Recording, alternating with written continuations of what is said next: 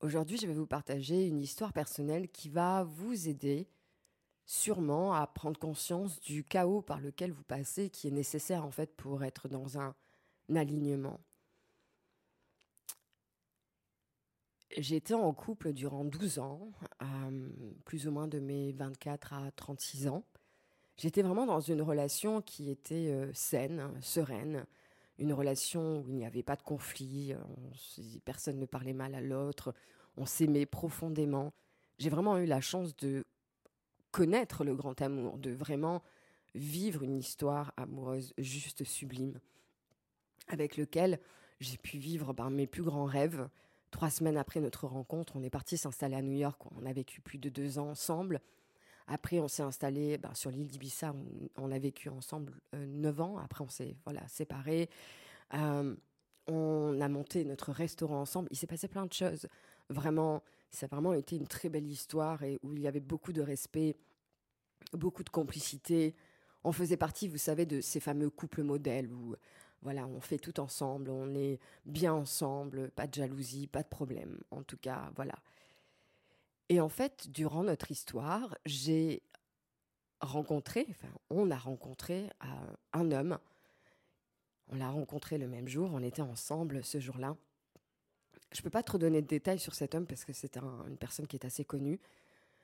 Et en fait, le jour où j'ai rencontré, où on a rencontré cet homme, j'ai eu mon corps littéralement qui a tremblé comme il n'a jamais tremblé.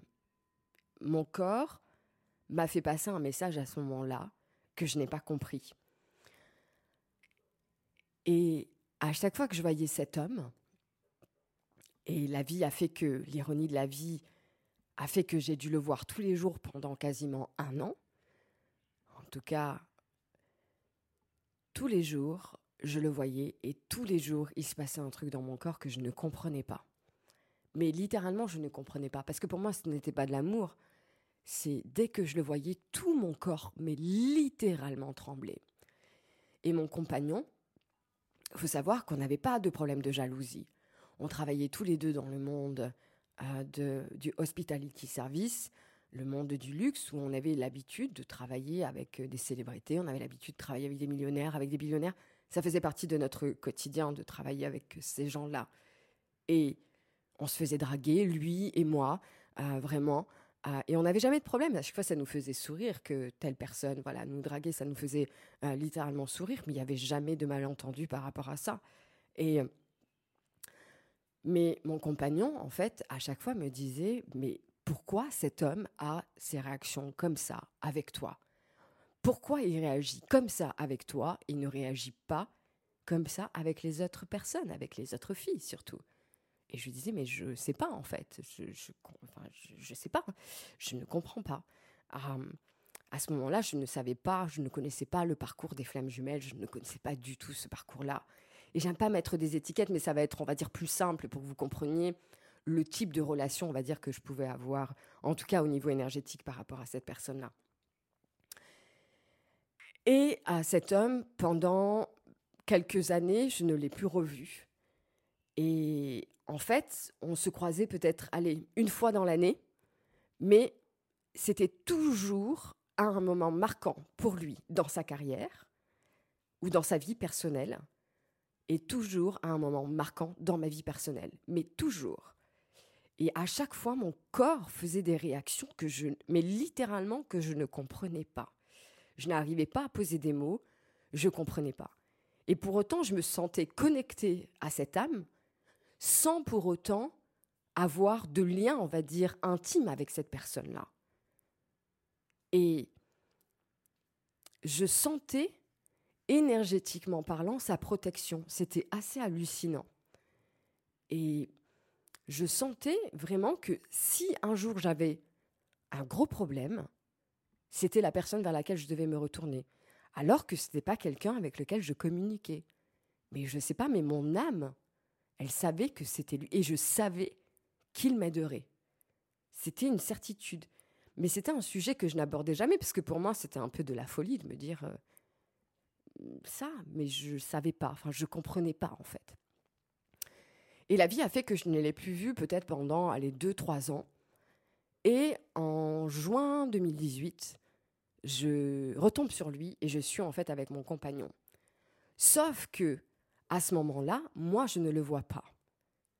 Et c'est mon compagnon qui me fait la réflexion, qui me dit, il est encore là. Et il ne fait que te regarder. Pourquoi il réagit comme ça avec toi? Pourquoi il est toujours comme ça avec toi?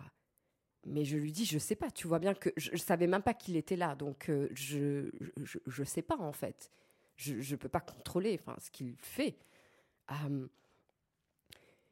Et comme ça faisait quelques mois que je ressentais de plus en plus son énergie à ce mec-là, mais sans savoir pourquoi je ressentais cette énergie, mais vraiment parce que ça faisait un moment que je ne l'avais pas vu, et tout à coup, il y a eu de nouveau une montée énergétique d'une connexion avec cet homme-là que je ne comprenais pas. Et quand mon compagnon m'a fait la réflexion ce soir-là, en juin 2018, je me suis dit, mais ok, il y a un truc en fait derrière. Et la vie a fait que, comme par hasard, dans l'été qui a suivi, donc dans les semaines et les mois qui ont suivi, il y a eu beaucoup de personnes de son entourage proche qui venaient, comme par hasard, manger à mon restaurant et qui me donnaient des informations sur lui sans même que je le demande, qui me donnaient des informations et j'avais l'impression que d'une certaine manière, ils étaient envoyés. Alors, envoyés par lui, envoyés par Dieu, j'en sais rien. Mais je me disais, mais c'est un truc de fou quand même. C'est vraiment, je ne comprends pas pourquoi j'ai cette connexion avec cet homme. Et un jour, j'appelle pour la première fois une voyante sur une plateforme de, de voyance. Et la première consultation que je fais avec euh, cette femme-là, qui est devenue une amie par la suite, elle me donne des détails que tu ne peux pas savoir en fait. Et l'ironie de la vie fait qu'elle connaît cet homme. C'est juste fou. Elle le connaît. Elle le connaît. On ne parle pas de, voilà, elle le connaît à travers la télé. Elle le connaît. Elle, connaît cet homme. Et c'est elle qui me parle du parcours des flammes jumelles. Et elle me dit, mais vous êtes dans le parcours des flammes jumelles avec lui. Mais moi, je ne sais pas ce que c'est en fait le parcours des flammes jumelles. Je ne comprends pas ce qu'elle est en train de me dire. Et parce que moi, je l'appelais pour lui dire, mais je ne comprends pas qui est cet homme en fait. Pourquoi Qu'est-ce qui, enfin, c'est quoi ce, lien quoi? Qu'est-ce que je, ne comprends pas en fait. Et là, elle me dit ça et elle me dit faites vos recherches. Moi, je suis en pleine saison, je regarde rapidement sur Google qu'est-ce que c'est le parcours des flammes jumelles réellement, je ne me reconnais pas vraiment dans le truc. Je laisse passer, mais il y a de plus en plus de synchronicité avec cet homme, de plus en plus de choses qui font que bah, l'énergie de plus en plus présente, en fait. Et ça commence à me mettre le doute dans ma relation. Parce que je commence à avoir de plus en plus de rêves. Je reçois de plus en plus de messages. Il faut savoir que j'ai la clairvoyance et la clairaudience depuis que je suis enfant. Et là, je reçois trop de messages sur lui, sur sa vie privée. C'est comme si, comme me donnait accès, mais littéralement à son âme, et je voyais des détails sur sa vie que, comme par hasard, le lendemain ou dans les jours qui suivent, quelqu'un de son entourage, je le rencontrais et il me confirmait cette information-là sans même que je lui pose la question. Et je me disais, mais c'est un truc de fou quand même. Qui est cet homme en fait? Qui est cet homme? Je n'avais pas de l'amour pour lui. Je n'avais pas de l'amour pour lui. J'avais juste une incompréhension du lien que je pouvais avoir avec cet homme. vraiment, je ne comprenais pas parce que pour moi, j'étais amoureuse de mon compagnon. Mon compagnon, c'était l'homme de ma vie. C'était vraiment le futur père de mes enfants. Ça faisait un an qu'on essayait d'avoir un enfant, quasiment 12 ans qu'on était en relation. On n'avait jamais eu de problème, il n'y avait jamais eu de problème de tromperie, jamais eu, mais vraiment jamais eu aucun problème dans notre histoire. Mais par contre, dès que cet homme réapparaissait dans nos vies, mon compagnon me faisait une réflexion, alors qu'il m'en faisait pas pour les autres hommes qui pouvaient me draguer devant lui. Il n'y avait jamais eu de, mais vraiment de problématique par rapport à ça. Mais c'est comme si qu'il ressentait énergétiquement parlant, quelque chose. Alors que moi, dès que je voyais cet homme, j'étais littéralement en retrait. J'étais, j'avais le corps qui tremblait et je ne parlais plus. J'étais vraiment, je ne comprenais pas ce qui se passait à l'intérieur de moi. Donc, c'est ce qui a fait que dans l'été, j'ai décidé en fait de partir, de me dire, OK, à la fin de la saison, je, je vais partir passer quelques semaines toute seule pour prendre le temps de réfléchir parce que je ne sais pas où est-ce que j'en suis en fait tout simplement dans ma vie. On essaie d'avoir un enfant, je vois que cet enfant, cet enfant ne veut pas venir. Ça fait plus d'un an que j'ai littéralement changé toute mon alimentation. Ça fait un an bah, que j'ai arrêté de fumer, que j'ai vraiment que je me suis mise au sport, que j'ai vraiment tout fait pour que mon corps soit prêt à porter un enfant et par la suite pouvoir accoucher, avoir la force d'accoucher. Et donc, je me dis, OK, je vais aller faire une expérience euh, professionnelle à Paris. Je n'ai jamais travaillé à Paris. Je prends la décision de partir à Paris. Dans les deux, trois jours qui suivent, je tombe sur cet homme. Et comme par hasard, il me dit qu'il va à Paris lui aussi, sans même que je lui dise quoi que ce soit. Et là, je me dis, OK, l'univers a envie de me faire passer un message. Je ne sais pas quel est ce message. Et je contacte un de mes potes qui a un gros réseau euh, sur Paris en lui disant Trouve-moi du travail sur Paris, je veux pas un poste à responsabilité, trouve-moi juste un poste de serveuse, mais que je fasse, on va dire, de l'argent, parce que voilà, dans les gros établissements, les serveurs font beaucoup d'argent. Trouve-moi juste un poste de serveuse, que je fasse mon carnet d'adresse et qu'en gros, je dépense pas dépense pas mes thunes, quoi. Et c'est ce qu'il fait, il envoie mon CV. 24 ou 48 heures après, je reçois l'appel de la RH de ce grand groupe parisien qui me dit écoutez, je ne peux pas vous offrir en fait un poste de serveuse étant donné votre CV, je peux que vous offrir un poste de manager. Et là, je me dis ok, putain, j'ai pas envie d'être manager, j'ai pas envie d'avoir des responsabilités, j'ai envie de rentrer chez moi et de pas me dire il faut passer la commande de ceci, il faut faire ceci, il faut faire cela pour demain, il faut merde, t'as oublié de faire le planning ou je ne sais trop quoi. Mais je me dis, OK, c'est une occasion en or, c'est un très grand groupe, euh, je ne peux pas, entre guillemets, rater cette occasion parce que je ne sais pas où est-ce que je vais être dans trois mois, je ne sais pas ce que je vais faire de ma vie en fait. Et donc, elle me dit, comme c'est un poste de manager, un poste de responsable, c'est le grand patron qui fait les entretiens pour confirmer.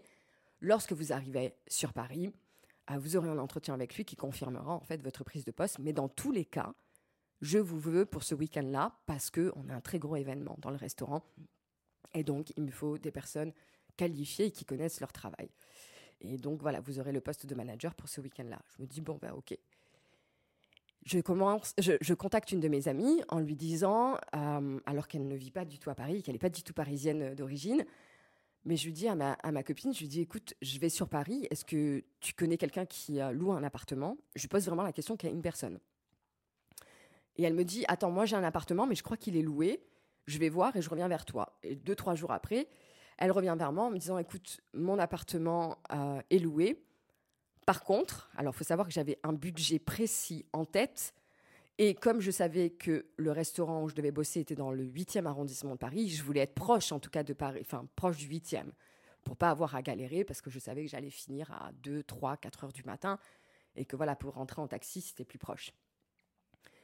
Et elle me dit, écoute, ma copine, euh, elle a un studio sur Paris, dans le 8e, à tel prix. Exactement le, loyer que je voulais euh, dépenser. Et je me dis, c'est fou. Donc, ben oui. Et puis surtout, je sais la galère que c'est d'avoir des appartements en France. Et que là, c'était pour moi, c'était facilité. Donc je me dis, l'univers est en train de m'ouvrir les portes. J'ai le travail avant d'arriver dans un très très gros établissement parisien. Euh, j'ai euh, l'appartement avant d'arriver. Et il faut savoir un détail sur moi, c'est que j'adore le miel. Je suis vraiment une passionnée de miel. C'est un truc qui me passionne depuis, euh, j'ai envie de dire, toujours. J'adore le très bon miel et j'achète toujours du bon miel d'apiculteur. Et quand je rentre en France, je vais toujours faire la tournée des apiculteurs où je vais acheter plein de bouteilles que je ramène sur, sur mon île. Et là, je me dis également, je ne peux pas prendre mes chats avec moi parce que je vais monter que trois mois. j'aimerais bien avoir un poisson rouge en me disant, ok, les poissons rouges, ça dure pas longtemps, mais que j'ai un petit poisson rouge pour les trois mois où je serai sur Paris. Je rentre en France, je vais voir ma famille, je, passe par euh, Marseille, je prends le train à Marseille-Paris, j'arrive à la gare, le Uber qui vient me chercher m'accompagne jusqu'à chez moi et quand on, tourne en fait pour rentrer dans la rue euh, de l'appartement que j'ai loué, il me dit on rentre dans votre rue. Et là, les amis, comment vous expliquer? Je rentre dans la rue et sur le côté gauche, je m'en souviendrai toujours, il y a, comme par hasard, une boutique qui vend des aquariums et des poissons. Et je me dis, c'est ouf Vraiment, là, je me dis, je suis tellement alignée. Je suis tellement alignée. Et juste à côté, ils sont en train de poser la devanture d'une boutique qui vend uniquement du miel. Et là, je me dis, c'est ouf, merci la vie, merci Dieu, merci l'univers, c'est juste ouf. Pardon. Et là, je me dis, putain, mais euh, le séjour à Paris va juste être incroyable. Mais attendez la suite. J'arrive euh, sur euh, dans, dans l'appartement et je voulais vraiment un studio sur cours. C'était vraiment, mais ma copine ne me donne pas les détails. Et la concierge, donc qui me donne la clé, qui m'attend, elle me fait euh, arriver et le studio est sur cours. Et je me dis, merci la vie, quoi, c'est fou. Je suis sur cours, en plus il y a un magnifique, euh, un magnifique arbre, enfin c'est bien décoré, c'est super calme. Je suis à quelques minutes à pied du, euh, du restaurant, je me dis, mais la vie, elle est trop belle, quoi. Je pose mes affaires, et comme bah, il n'y avait rien voilà, à manger ni à boire, je sors direct je tombe sur une personne dans la rue je lui demande où est-ce qu'il y a un supermarché? Et elle me dit prenez la première à droite, il y a un monoprix. Je prends la première à droite. Face à moi arrive un gros van Mercedes noir à vitres teintées, vitres fumées, avec quatre motos, vous savez, qui protègent le van. Et là, sort du, euh, du van Brigitte Macron. Et je me dis, mais c'est un truc de ouf quand même je tombe sur la première dame de France, alors que ça fait cinq minutes que je suis en France. C'est, juste fou.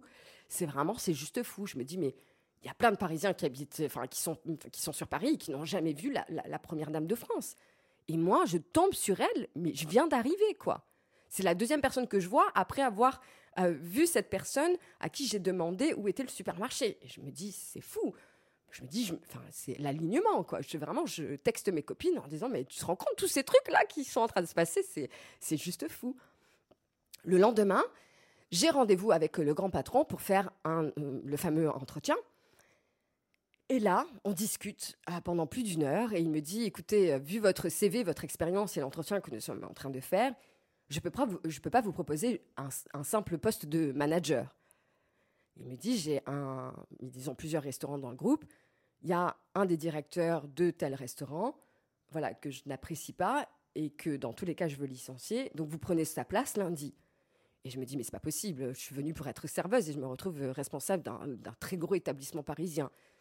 Je me dis, bon, ben, ok. Et donc, il me dit, est-ce que vous êtes prête à rester plus de trois mois? Parce que moi, je lui dis, écoutez, moi, j'ai déjà mon business euh, à, Ibiza. Donc, je veux juste être là pour trois mois. Je suis là pour réfléchir, pour machin. Je lui dis, je sais pas parce que je suis, venue sur Paris, en fait, pour prendre une décision de vie importante. Donc, peut-être que je resterai plus longtemps. Donc, on part sur trois mois et puis on verra par la suite bah, si je me sens bien, si notre collaboration se passe bien. Je resterai bah, peut-être plus longtemps je resterai peut-être un an, deux ans, euh, voilà, dans votre groupe, peut-être plus. Et là, je me dis, mais c'est fou, je suis venue, enfin, pour être serveuse, je me retrouve directrice d'un restaurant en cinq minutes, tout s'aligne, l'appartement que je veux est à côté du boulot, il y a le miel, il y a les poissons rouges, il y a tout à côté, mais vraiment tout s'aligne. Jour 1 du travail, donc qui est le lendemain, le jeudi. Le service se passe bien, le grand patron est là, il est là pour, entre guillemets, euh, surveiller ce que je fais, pour, voilà, pour analyser, pour être sûr que euh, je suis compétente dans mon travail. Le vendredi également, il vient également. La directrice, elle vient me voir en me disant, tu sais qu'il ne vient jamais euh, normalement manger autant de fois au restaurant, mais il est vraiment là en fait pour analyser ton comportement et pour savoir si tu as les qualités pour diriger le restaurant. Et donc, vraiment, il est très content de ton service et des retours clients, parce que voilà, à chaque fois, il parlait aux clients avec lesquels je parlais. Et donc, bah, c'est confirmé. Lundi, tu prends la direction de telle maison.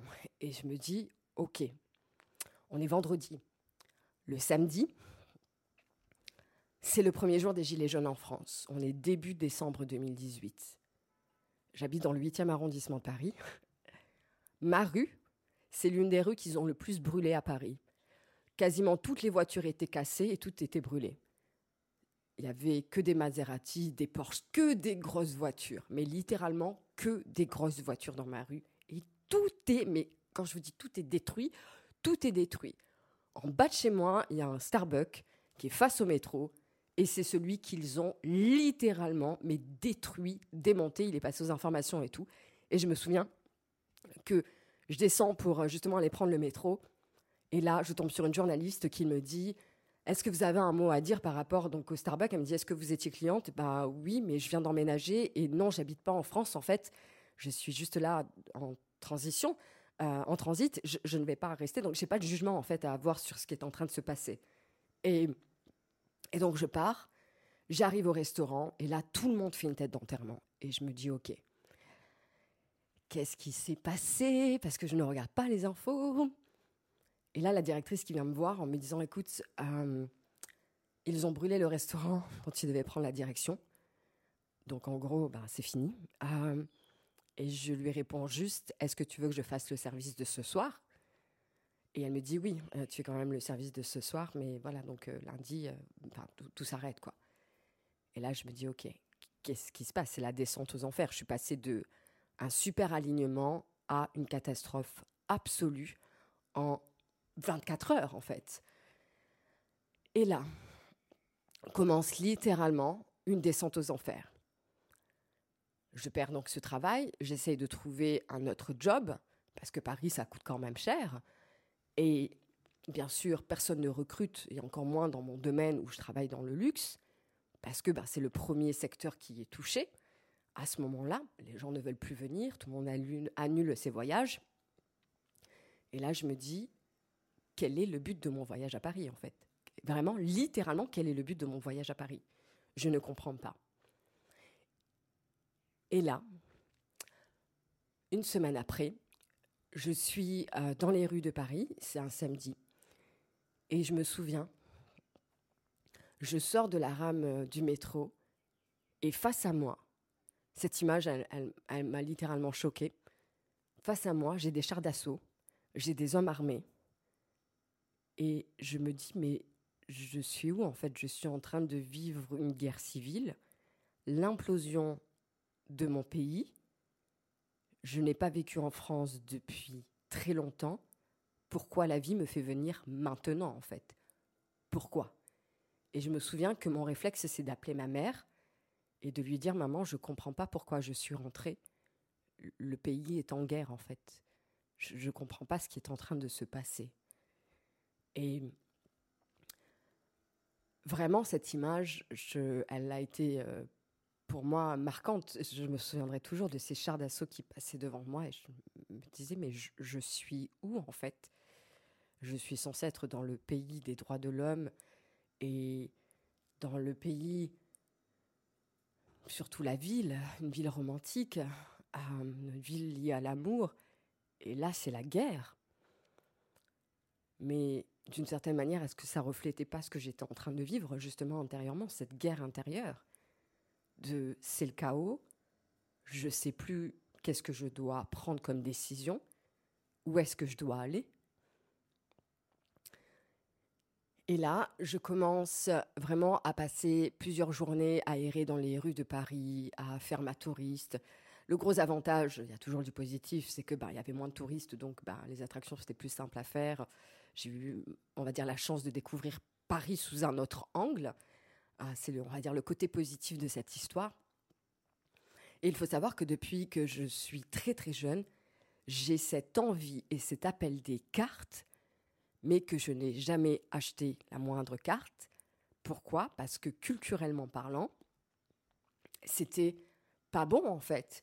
Je ne pouvais pas, en tout cas selon la religion dans laquelle j'étais, selon la culture dans laquelle j'étais, avoir des tarots, des cartes, la voyance, c'était quelque chose qui était très négatif.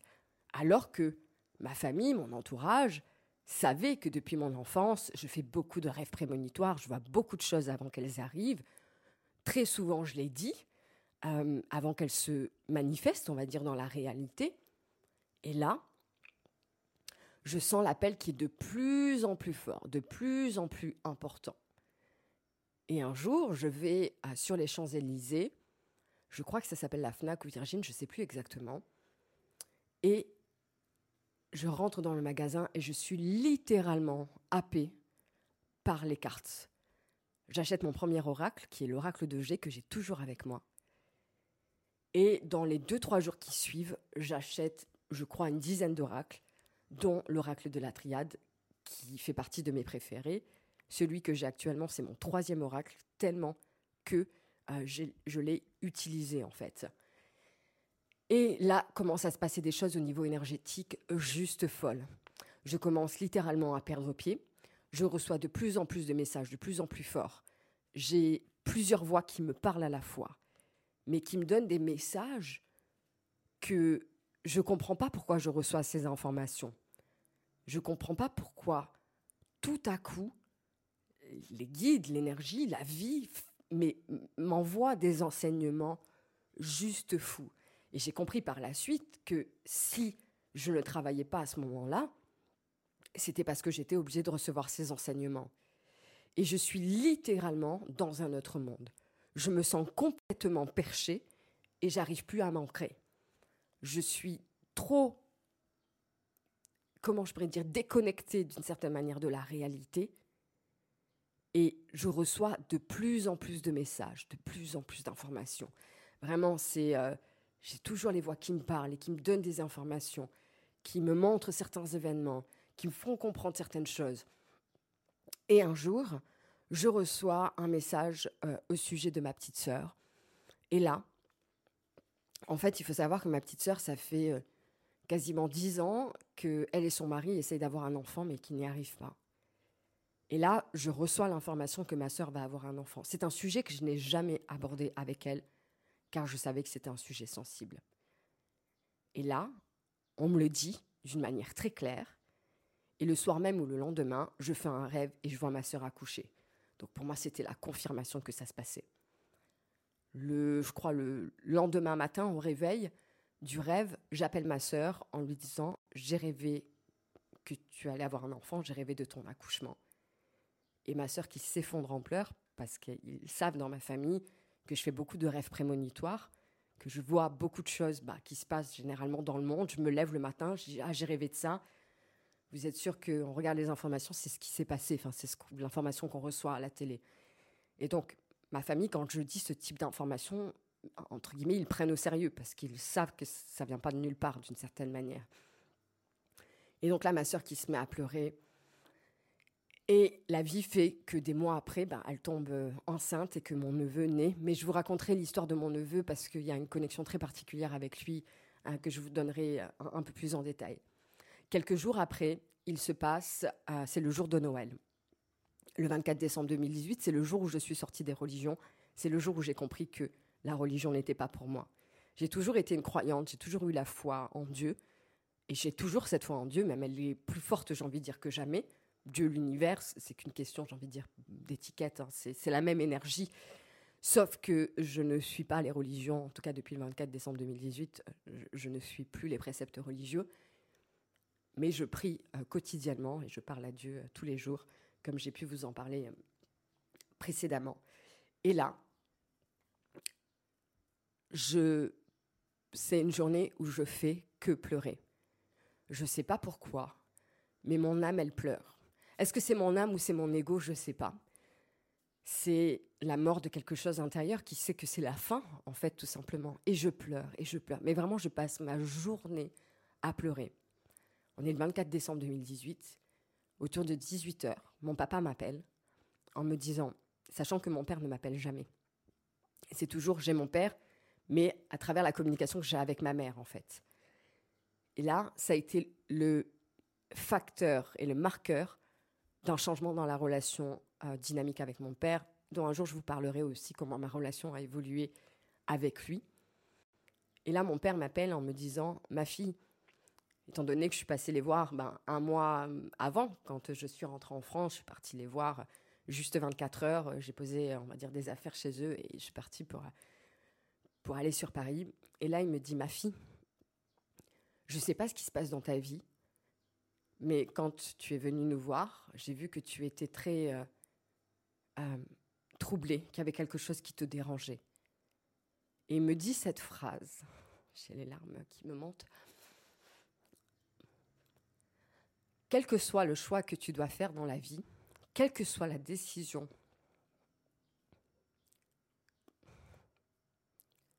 que tu dois prendre, on est avec toi. Cette phrase, c'est ce qui a fait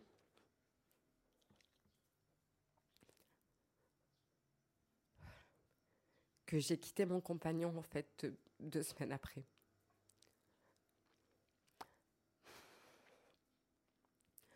Parce que pour moi, j'étais dans cette dualité interne de je suis née dans une culture, j'ai fait rentrer chez mes parents entre guillemets un homme blanc, j'ai fait rentrer un homme dans ma famille en me disant que c'était l'homme de ma vie. Alors pour moi, c'était l'homme de ma vie, mais je ne savais pas que ça s'arrêterait un jour, entre guillemets. Et j'avais peur, en fait, inconsciemment et même consciemment, du jugement de mes parents et de leur manquer de respect et également qu'ils aient une mauvaise vision de moi. Et le fait que ça vienne de mon père, cet homme qui a été strict, très strict dans mon enfance, et qui me dise cette phrase, le jour où j'ai le plus pleuré dans ma vie, le jour où je me suis sentie le plus perdue, qu'il est entre guillemets sorti de nulle part en me disant on est là. Ça a complètement changé ma vie, ma relation avec mes parents et ma relation à Dieu. Il s'est passé un événement après ça. Je suis allée dans une église car même si je ne suis pas née euh, dans le christianisme, je suis pas née, je, ne suis pas chrétienne, je, voilà. Mais j'ai toujours une connexion très forte avec les églises. Il y a, quels que soient les endroits dans le monde où je vais, je vais toujours me poser dans une église. Parce que déjà, c'est plus facile d'accès, c'est un des lieux cultes où on peut rentrer. À partir du moment où on est bien habillé, on peut se poser, et je vais là-bas et je parle à Dieu.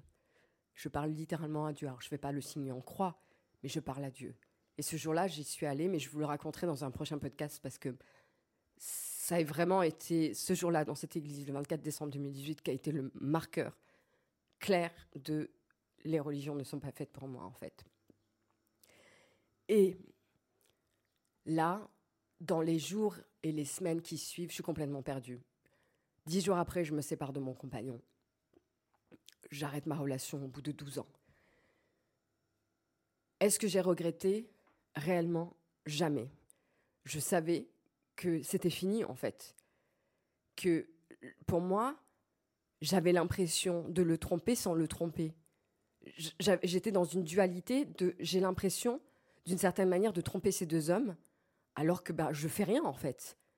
Mais j'étais tellement j'ai un truc de honnêteté et d'entièreté qui fait que je ne pouvais pas rester en fait dans ma relation. J'avais l'impression de tromper entre guillemets ma flamme jumelle et d'un autre côté, je ne pouvais pas rester dans ma relation. J'avais l'impression en fait de les tromper tous les deux, d'être dans mon couple, mais à penser à quelqu'un d'autre. Pour moi, c'était déjà de la tromperie. C'était pas un truc euh, rapide, c'était que l'énergie de cet homme était de plus en plus présente en fait. Et j'avais beau essayer de me déconnecter, elle venait et je me prenais des rafales énergétiques que je ne comprenais pas. Littéralement que je ne comprenais pas.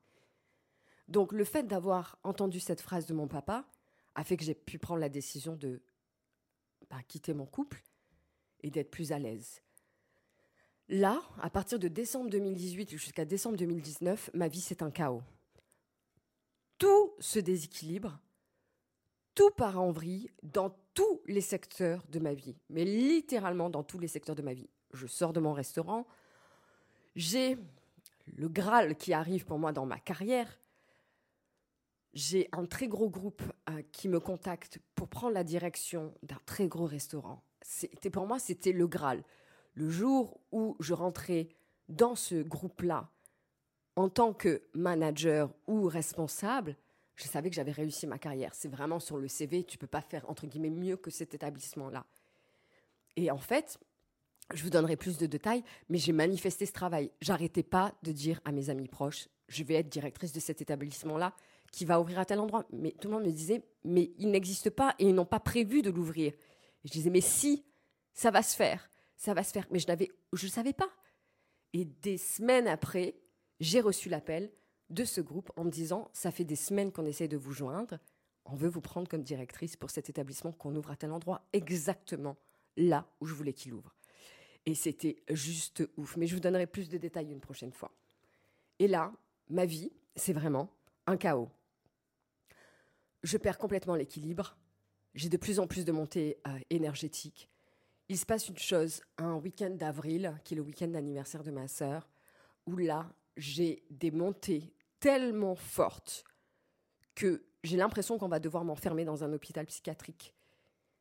Je, littéralement, je perds pied et je me souviens que j'appelle ma meilleure pote. Elle vient me voir et je vois dans son regard qu'elle a peur parce que je me sens, mais presque, entre guillemets, possédée par l'énergie.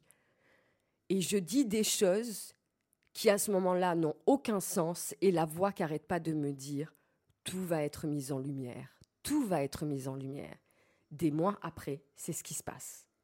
Des mois après, tout ce que j'ai dit, tout se déroule exactement de la façon dont je l'ai dit. Et je me souviens que mes amis, à qui j'en ai parlé, à ce moment-là, quand les événements ont commencé à se passer, m'ont dit Mais meuf, enfin, t'es une sorcière en fait. t'es une sorcière. C'est un truc de fou. Tu nous as tout annoncé, mais des mois et des mois en avance. Et moi, j'arrêtais pas de leur dire, va falloir m'enfermer dans un hôpital psychiatrique, en fait. Je, voyais des choses qui allaient se passer bah, au niveau mondial, au niveau personnel, et des, mais des détails mais tellement précis que je ne comprenais pas. Je, je, perdais littéralement pied de ce que j'étais en train de recevoir comme information. Et cette fameuse voyante que j'avais appelée euh, dans l'été 2018, euh, qui m'a parlé de ce fameux parcours de flamme jumelle, c'est une voyante que j'appelle de manière régulière, mais pas dans le but de qu'est-ce qui va m'arriver, mais dans un coaching spirituel, parce que c'est une vraie médium, d'accord? C'est vraiment, elle n'utilise pas les cartes, c'est une véritable médium. Et elle donne des détails, mais d'une précision qui sont mais vraiment choquantes, jusqu'à me dire où est-ce que je vivais à ce moment-là, c'est des détails qu'elle ne pouvait pas avoir. Et je l'appelle de manière très régulière, à chaque fois parce que je passe des paliers énergétiques que je ne contrôle pas. Et même si mes copines sont très ouvertes spirituellement, ils sont très avancées spirituellement, mais là, ce que je suis en train de vivre, personne ne l'a vécu.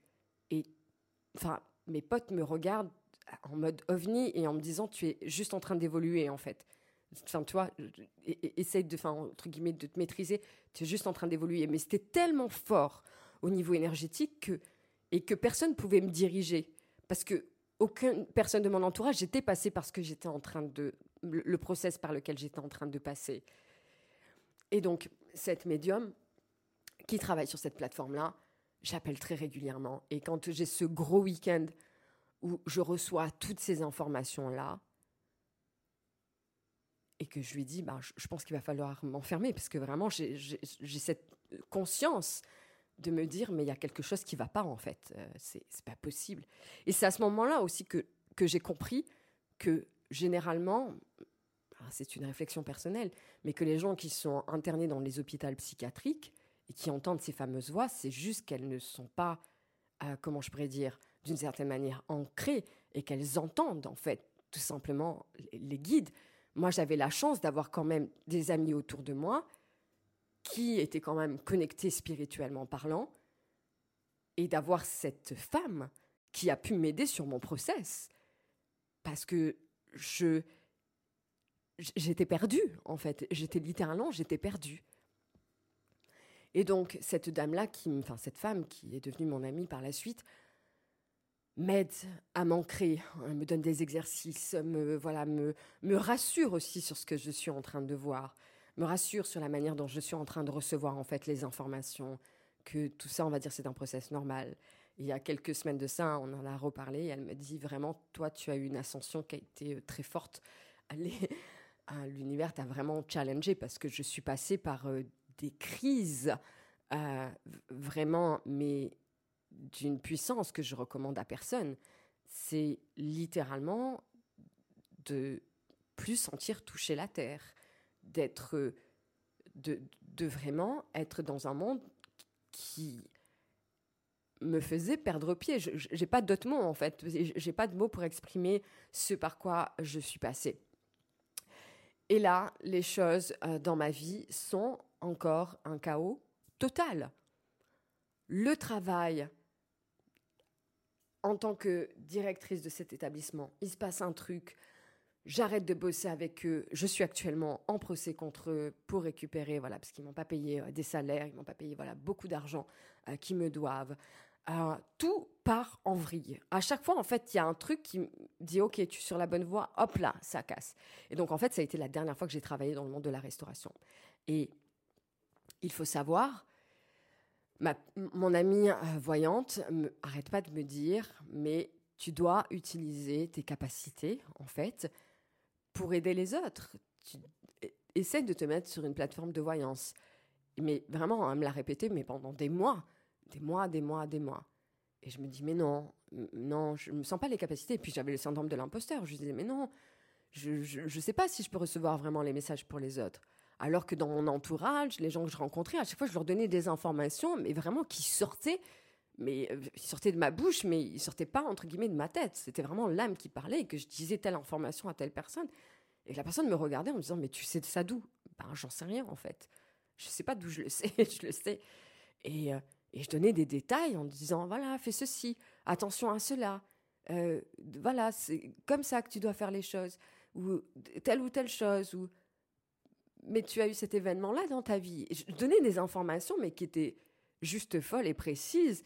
Et que même moi, je me disais, mais ça sort d'où en fait? C'est quoi le, but euh, de ces informations-là? Parce que les gens commençaient à me regarder en me disant, mais elle, est bizarre celle-là mais elle est bizarre, mais en même temps, elle dit une vérité derrière. Donc, euh, c'était très difficile euh, à gérer. Et les choses avancent. je suis en décembre 2019. Et là, l'ironie de la vie, c'est que donc mon amie qui est voyante, cette médium, mais vraiment, ça fait des mois qu'elle me pousse parce que je lui dis, je suis perdue, je sais plus ce que je dois faire je n'ai plus envie de travailler dans la restauration parce que là, c'est bon. Pour moi, j'ai tout eu. J'ai monté mon business. J'ai eu le Graal d'être directrice de cet établissement, que je voulais vraiment être directrice de cet établissement-là, dans ce groupe-là. En gros, je n'ai plus rien à prouver. J'ai la boucle est bouclée dans, ma carrière. Je ne vois pas ce que je peux faire d'autre euh, maintenant dans ma carrière. Et en fait, bah, l'univers était tout simplement en train de me dire que c'est vers le chemin du développement spirituel que je devais aller. Et là, je passe un premier entretien euh, sur la plateforme de voyance sur laquelle travaillait ma copine, mon amie voyante. Et, euh, et elle, entre-temps, elle avait arrêté. Et là, je passe l'entretien. L'entretien, je ne sais plus, dure euh, quasiment 30 euh, minutes, une heure, je ne sais plus exactement. Je crois que c'était 30 minutes de consultation. Et là, la manager, on fait l'entretien. Et il faut savoir que quand vous faites des guidances avec moi, au début, je parle en fait, je, parle énormément. Mais vraiment, je parle beaucoup. Je, donne beaucoup d'informations parce que je me connecte à votre, à votre énergie. Et surtout, si vous faites un jour un rendez-vous avec moi, ne me coupez pas lorsque je suis en train de parler, parce qu'après, je perds le, je perds le message en fait. Et là, je l'ai au téléphone, donc je fais la consultation avec elle. Et je parle, et je parle, et je parle. Et je m'arrête plus de parler. Et je lui donne des détails sur sa fille, sur, sur son travail, sur sa relation à. Mais vraiment, je, n'arrête plus de parler. Je lui donne mais vraiment des détails qui sont précis. Et à la fin, elle me dit, mais waouh, vous êtes vraiment mon coup de cœur là. Et donc, bien sûr, il m'embauche. Et pour moi, c'était la première fois que je passais un entretien de voyance. Je, n'avais jamais vraiment fait, on va dire, de la voyance pour euh, les, euh, on va dire, pour quelqu'un. J'avais fait quelques fois à Paris où je travaillais, on va dire, dans des cafés. Enfin, je travaillais, j'allais me poser dans des cafés avec les cartes. Je faisais des trucs, mais j'étais encore un bébé pour moi dans la voyance. Et là, il y avait eu tellement d'évolution dans ma spiritualité, tellement d'évolution dans la réception, on va dire, des informations. Et les choses font que je travaille sur ce site. Les choses se passent très bien. J'ai beaucoup, bien sûr, de retours euh, positifs sur ce premier site. Et ma copine, toujours, qui me dit Tu devrais travailler sur cet autre site, qui est Kang, là maintenant, où, où je suis toujours entre guillemets master, même si je fais plus de consultations, mais je suis toujours affichée euh, comme telle sur leur plateforme. Et là, je passe un premier entretien. Il faut savoir que c'est très difficile de rentrer euh, sur cette plateforme Kang. Hein. Ils sont très euh, stricts dans la manière de recruter leurs leur voyants, leur master. Et là, je passe en premier entretien et l'entretien se passe très mal. La fille que j'ai au téléphone est d'une mauvaise foi absolue. Je lui donne des informations, elle me dit non, et deux secondes après, elle me dit exactement ce que je lui ai dit. Et moi, je suis encore dans le doute par rapport à moi et mes capacités. Et je me dis, mais la meuf, elle est en train de me tester, elle est en train de me rendre folle, là. On passe l'entretien, donc on finit l'entretien, ce qui pour moi se passe mal, parce que je lui dis blanc, elle me dit noir, et deux secondes après, elle revient et elle me dit blanc. Je me dis, mais elle, elle fait exprès ou quoi? Le lendemain, je reçois un email donc de Kang qui me dit que je ne suis pas retenue j'appelle direct la directrice euh, du recrutement, mais vraiment instantanément, dès que j'ai reçu le message, et je lui dit, il est hors de question, je ne prends pas ce nom comme valable. Je lui ai dit, écoutez la consultation, parce qu'ils enregistrent les consultations, en tout cas de recrutement. Je lui dit, écoutez la consultation de recrutement. Vous allez voir que ce que je dis, elle me dit non. Et après, elle me dit exactement ce que je lui ai dit. Donc je lui dit, moi, je ne le prends pas comme valable, ce que vous êtes en train de me dire. Et donc la directrice, euh, Fanny, me dit OK, je vais vous refaire passer un, autre entretien. Et je sais plus, on fait l'entretien, je sais plus le jour même, le lendemain, je me rappelle plus exactement. Et là, ben, la même chose, je, lui donne beaucoup d'informations à Fanny, qui me fait, mais vraiment à la fin de, de, la guidance, qui me dit direct, ben, c'est bien sûr c'est ok, vous, êtes recruté. Et donc il ne faut jamais s'arrêter. C'est pas parce qu'on vous dit non, surtout quand vous êtes sûr. Vraiment, les amis, euh, battez-vous, d'accord hein, C'est battez-vous. Et Kang, c'est une plateforme que j'adore, même si voilà, je travaille plus pour X raisons. Euh, mais c'est vraiment une plateforme voilà, que j'apprécie beaucoup, et surtout par rapport au recrutement qu'ils euh, peuvent faire. Et là, bah, j'ai compris que j'ai commencé à être, on va dire, plus aligné. Donc on est en décembre. Décembre, le premier entretien de voyant. Je suis recrutée sur le premier site. Euh, je crois que c'est eu au mois de janvier que j'ai eu le premier euh, l'entretien pour euh, Kang. J'ai commencé début février chez eux. Et le 20 février, non, c'était le 2 février 2020, je crois, que je crée ma chaîne YouTube. Je publie pas, mais je sais réellement à ce moment-là, je ne sais pas ce que je vais faire de cette chaîne. Je n'ai aucune idée de là où ça va me mener. Deux mois après commence le fameux euh, Covid et tout ce qu'on a vécu au niveau mondial. Je publie une première vidéo, on doit être au mois de, je sais plus, mars-avril, mon petit-neveu qui naît, au mois de mars, dont je vous raconterai vraiment plus en détail euh, l'histoire de sa naissance. Et je rentre donc euh, chez moi, parce qu'à ce moment-là, j'étais en France pour voir justement la naissance de mon neveu. Je rentre chez moi sur, ma, sur mon île. Et au mois de je publie ouais, une ou deux vidéos sur YouTube, mais franchement, je le prends pas. Je, voilà, je le fais, mais je suis pas dans les conditions optimales. Je suis chez mes parents, c'est pas le, c'est pas le lieu en fait pour, euh, voilà, pour le faire. Et je rentre chez moi. Et dans l'été, au mois de juin, j'ai mes amis qui n'arrêtent pas de me dire, mais vraiment, fais des vidéos sur YouTube de tirage, de guidance. Et, elle me dit, mais t'es doué à chaque fois avec les cartes, les machins, ce que tu sors et tout mais je me sens pas vraiment légitime. J'essaye. Je me dis, ok, vas-y, on va essayer, on va voir un peu ce que ça va donner. Et voilà, j'ai envie de dire, ça a pris très rapidement, plus rapidement que ce que je pensais. J'avais un objectif personnel qui était d'atteindre 5000 abonnés en six mois. J'avais commencé fin juin, début juillet. Je m'étais dit jusqu'à la fin de l'année, j'espère faire 5000 abonnés.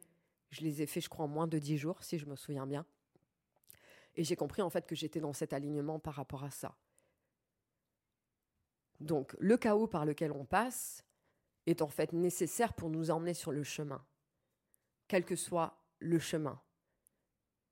Et il faut savoir que même si pendant un an, ma vie a littéralement été le chaos, et voilà, je ne vais pas rajouter tous les détails parce que sinon le podcast durerait euh, plusieurs heures, mais à chaque fois, je me répétais cette phrase, je me disais, je suis en train de m'aligner. Je ne savais pas où j'allais, mais littéralement, je ne savais pas que la finalité, c'était ça en fait.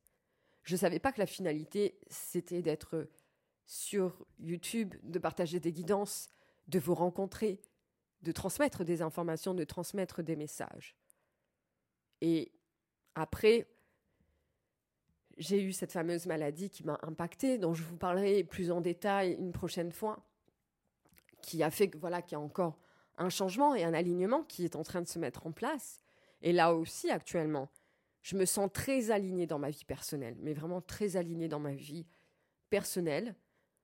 Dans ma vie professionnelle, je comprends qu'il y a encore des ajustements à avoir, dans ma vie en tout cas professionnelle avec vous, sur ce que je dois euh, partager, parce que j'ai changé, j'ai justement, on me montre l'image de la chenille qui sort de son cocon, d'accord, pour aller vers cette transformation, et que j'ai pas encore 100%, on va dire, déployé mes ailes, mais je suis encore en cheminement. Et c'est ça la beauté de la vie c'est de comprendre que rien n'est prévisible, même quand on voit le futur. Plein de choses sont modifiables et que parfois, il faut juste suivre le vent et ne pas être dans la résistance. Si mes amis ne m'avaient pas autant matraqué la tête en me disant mets-toi sur des sites de voyance, ouvre ta chaîne euh, YouTube, enfin fais des tirages de cartes sur ta chaîne YouTube, fait tout ça, bah, je ne serais pas là aujourd'hui.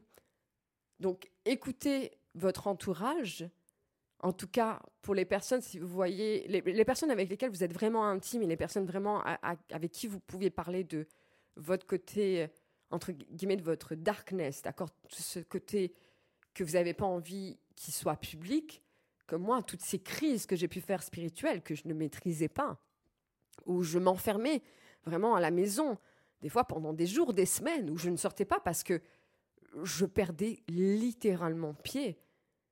Et je ne savais pas comment j'allais réagir en fait avec l'énergie extérieure. Je ne savais pas, c'était pour moi, c'était vraiment d'une difficulté absolue. Je, n'arrivais plus en fait à comprendre les codes humains.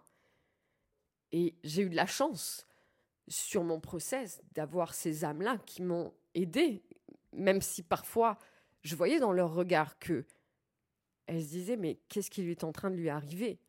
Mais elles étaient quand même présentes. Et donc faites attention à l'entourage qui vous accompagne lors de votre évolution spirituelle. Les personnes qui sont là pour vous mettre down et les personnes qui sont là pour vous élever. Et surtout, le chaos par lequel vous passez est en fait nécessaire pour vous permettre de rayonner par la suite de pouvoir transmettre votre message, quel que soit votre message.